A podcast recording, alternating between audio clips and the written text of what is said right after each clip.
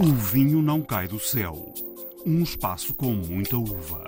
E para esta semana o Projeto Baco convida-nos a ir até Aldão, mais precisamente a Sertã de Cima. São momentos diferentes, temos momentos de provas de, de vinhos do Dão, da harmonização do nosso Toriga Nacional, o nosso encruzado, que são as principais castas. Grandes escolhas, vinhos e sabores, eh, está de volta à FIL eh, neste fim de semana, de 14 a 16 de outubro. Com base na legislação do Instituto da Vinha e do Vinho, um vinho reserva tem que ter apenas mais 1% de álcool que o mínimo obrigatório na região. Olá, sejam bem-vindos a mais uma edição de O Vinho Não Cai do Céu. Esta semana, muitos vinhos do Dão, várias mostras dedicadas ao enoturismo e a canção Teresa Gomes explica o que significa vinho reserva. Casamentos feitos no céu.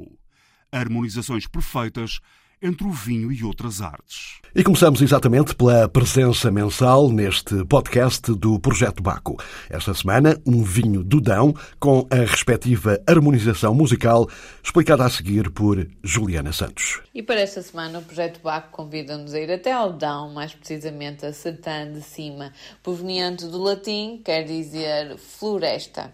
É aqui que ficam as vinhas da Tabuadela, rodeadas por um pano verdejante a cerca de 500 metros de altitude, localizada na zona mais alta entre dois vales, o Vale do Pereiro e o Vale do Sequeiro. O encruzado reserva da Tabuadela é o vinho escolhido. A casta encruzado, apesar de não ser a mais plantada, é a que todos assumem como a que melhor exprime as virtudes da região. Este é um vinho firme exuberante, de textura sedosa e de uma profundidade marcante. Como organização musical, sugerimos a segunda valsa para o bué piano, escrita por Osvaldo Lacerda, em 1974.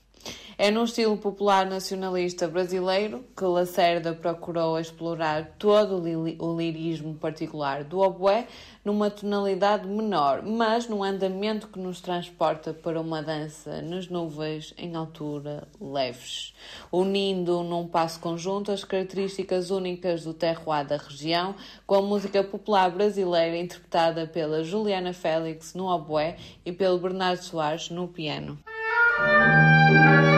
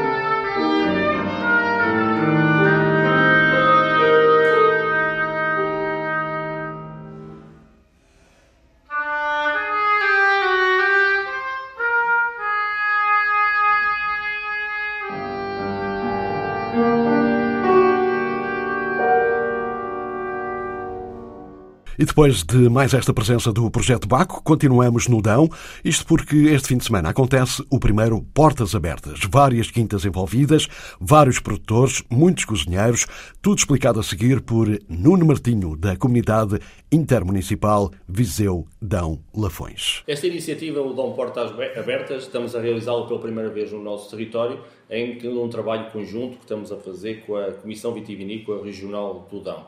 Acho que o Dão e a nossa região e a tradição que tem os vinhos do Dão, temos todas as condições para que o nosso território seja posicionado como destino de enoturismo de excelência eh, no país. São três dias, tem dias em que vamos ter seis quintas que estão dispersas geograficamente pelo território, em território também de produção do nosso vinho do Dão. São momentos diferentes, temos momentos de provas de, de vinhos do Dão, de harmonização do nosso Toriga Nacional, o nosso encruzado, que são as principais castas. Temos também momentos de harmonização com produtos endógenos da nossa região, desde logo o nosso queijo Serra da Estrela. Temos o grande embaixador do nosso território presente também, que é o chefe Diogo Rocha, juntamente também com outros chefes Estrela Michelin. E depois, este Dão Porta Abertas também é uma grande oportunidade para conhecerem o nosso território, a nossa região o vinho e o enoturismo vale por si, mas temos aqui a capacidade de fazer a combinação cruzada para descobrir o território, as nossas ecopistas, o nosso produto compósito turismo natureza, a nossa saúde e bem-estar, as nossas termas, o nosso património. Portanto, temos todos os condimentos para, de facto, dizer que neste fim de semana todos os caminhos vêm dar a Viseu de Lafões e ao nosso território. E este fim de semana em Lisboa, a FIL recebe mais uma feira Vinhos e Sabores. João Geirinhas, da revista Grandes Escolhas, explica o que vamos ter este ano. É uma feira que tem eh, várias componentes, onde este ano destacamos, eh, sobretudo, uma aposta que fizemos no enoturismo em colaboração eh, o Turismo de Portugal. O enoturismo é uma área de negócio ligada ao vinho, mas que tem tem ganho uma, uma notoriedade muito própria, um desenvolvimento bastante grande, e nós resolvemos este ano uh, ser um do, ter aí um dos eixos de comunicação uh, da feira e conseguindo ter presentes representação das principais rotas de vinhos uh, do país. Mas quisemos ir um bocadinho mais longe também e fornecer, digamos, um serviço aos próprios produtores que estão presentes na feira, fazendo para eles um colóquio profissional na segunda-feira, o tal dia dos profissionais, em que vamos refletir sobre o que, as dificuldades que o enoturismo tem atravessado, a maneira de as ultrapassar, a maneira como os produtores, mesmo aqueles que são mais pequenos, podem uh, construir um modelo de negócio uh, de sucesso para o seu enoturismo, através de uh, conselhos práticos e através, sobretudo, de ouvir exemplos de enoturismos de sucesso. Ah, para além dos vinhos, nós também temos ah, uma aposta forte na gastronomia. Este ano temos o chefe Vitor Adão como chefe residente.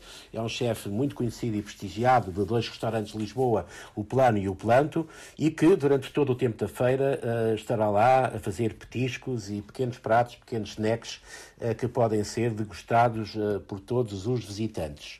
Para além do, do, do Vitor Adão, vamos ter também um conjunto, um programa de show cooking, que nós chamamos chamamos filhos, eh, vinhos com gosto, na qual, eh, portanto, os chefes eh, também reconhecidos farão as suas demonstrações culinárias, acompanhados de sommeliers que aconselharão os vinhos indicados para acompanhar aqueles pratos que ali são confeccionados à frente de todos. Claro que a grande aposta de uma feira como esta continua a ser o vinho.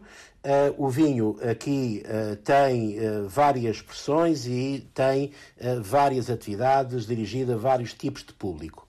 Eh, para o público em geral, que quer apenas conhecer e visitar a feira, conhecer os produtores, provar vinhos, eh, tem muitos stands onde se pode que pode visitar, onde pode ter uma interação direta com o próprio produtor ou o enólogo, que lhe explicará, portanto, o vinho as castas, uh, o perfil desse vinho e onde pode saber um pouco mais sobre aquilo que, sobre aquilo que quiser. E, mas, por outro lado, também temos um conjunto de provas uh, rápidas, chamamos Prove Conosco, que é um conjunto de provas quase em sessões contínuas, em que os produtores se sucedem uns aos outros, apresentando cada um dois vinhos e permitindo, portanto, uma interação direta entre o produtor e o consumidor. Para aquele público que é mais exigente, que quer saber mais e que uh, tem uh, uma exigência maior no conhecimento do vinho, nós fizemos um programa muito especial de uh, provas especiais, é esse o nome que lhe demos, na qual são cerca de 10, na qual, portanto, os produtores, um, alguns produtores convidados apresentam vinhos, que eu direi, vinhos raros, vinhos míticos, Alguns deles eh, comemoram, comemoram, nesta altura, dezenas de anos de atividade e trazem vinhos das suas primeiras colheitas, vinhos que há muitos desapareceram no mercado, ou vinhos que são caríssimos, eh, alguns com centenas de euros, e que são postos à disposição para prova, para comentar, uma prova comentada, eh, em que esses produtores e enólogos comentarão os vinhos, explicarão os vinhos e conversarão com as pessoas que têm a sorte, digamos, de assistir a essas, a essas provas. O regresso da Feira Vinhos e Sabores à Fil em Lisboa. ABC Vinho. Afinal, não é tão complicado como parece. Para a parte final, o espaço da canção Teresa Gomes, que esta semana explica o que é, afinal, um vinho reserva. É uma pergunta muito interessante, porque o consumidor português tem muita ideia que, perante uma garrafa de vinho reserva, está perante um grande vinho. Uh, ao contrário de Espanha, onde de facto a palavra reserva e grande reserva está obrigatoriamente uh, associada a um período de estágio em madeira mínimo e em garrafa antes do lançamento. Em Portugal, de facto, a palavra reserva uh, não tem bases tão sólidas. Na verdade, com base na legislação, com base na legislação do Instituto da Vinha e do Vinho, um vinho reserva tem que ter apenas mais 1% de álcool que o mínimo obrigatório na região. Considerando que a maior parte das regiões portuguesas foram criadas em 1908, ou há, há 100 anos, um, o mínimo legal de álcool andaria na casa dos 8, 9, 10%. Portanto, com base nesse princípio, todos os vinhos podiam ser reserva. Logo, as comissões vitivinícolas regionais legislaram um, para dar uh, para que os produtores pudessem de facto dar ali algo diferente a um vinho reserva que um vinho não reserva uh, não tenha. E, e há aqui diferença. Há regiões, há vinhos, por exemplo, do Alentejo ou do Douro, em que a palavra reserva está obrigatoriamente relacionada com um estágio em madeira, com um período mínimo de estágio em madeira, mas regiões como o Tejo ou Lisboa não há obrigatoriedade de estágio em madeira. Há sim um, uma obrigatoriedade de uma pontuação mais alta na Câmara de Provadores. Traduzindo para o consumidor, estar perante uma garrafa de vinho que diga reserva, estará sempre perante um vinho uh, que terá uma qualidade superior a um vinho não reserva, que poderá ter estágio em madeira ou não, depende da região. Contudo, também penso que é muito importante aqui referir que esse designativo de qualidade é opcional. Ou seja, se o produtor, de facto, ao enviar o vinho para a Câmara de Provadores, obteve uma pontuação e uma permissão para utilizar o classificativo de qualidade reserva, o produtor pode optar por não o usar, por variedíssimas razões. E podemos, se calhar, estar a ver vinhos que são reserva, sem sabermos que são reserva. E assim chegamos ao fim de mais um Vinho Não Cai do Céu. Críticas, ideias e sugestões podem ser enviadas para o e-mail alexandre.david.rtp.pt. Saúde e boas provas.